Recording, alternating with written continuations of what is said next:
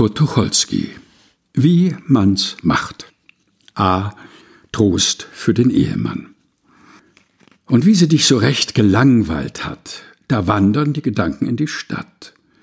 Du stellst dir vor, wie eine dir und wie du ihr, das denkst du dir. Aber so schön ist es ja gar nicht. Mensch, in den Bars, da gähnt die Langeweile. Die Margot, die bezog von Rudolf Keile. Was flüstert nachher deine Bayadere? Sie quatscht von einer Filmkarriere und von dem Lunapark und Feuerwerk und dass sie Reinhard kennt und Pallenberg. Und eine Frau mit Seele? Merk dies Wichtige, die klebt ja noch viel fester als die richtige. Du träumst von Orgien und von Liebesfesten. Ach Mensch, und immer diese selben Gesten, derselbe Zimt, dieselben Schweinereien. Was kann denn da schon auf die Dauer sein? Und hinterher? Dann trittst du an mit einem positiven Wassermann. So schön ist das ja gar nicht. Sei klug. Verfluch nicht deine Frau, nicht deine Klause. Bleib, wo du bist. Bleib ruhig zu Hause. B. Trost für den Junggesellen. Du hast es satt. Wer will, der kann. Du gehst jetzt häufiger zu Höhnemann.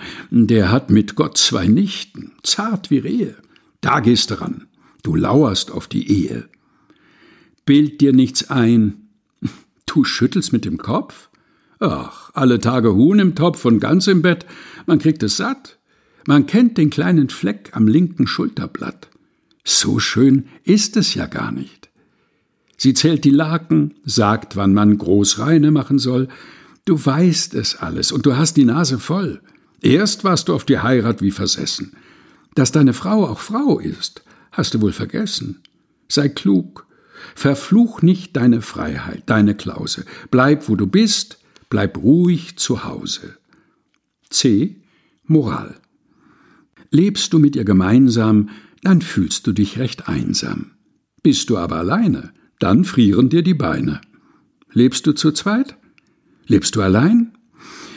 Der Mittelweg wird wohl der richtige sein. Kurt Tucholsky Wie man's macht. Gelesen von Helga Heinold.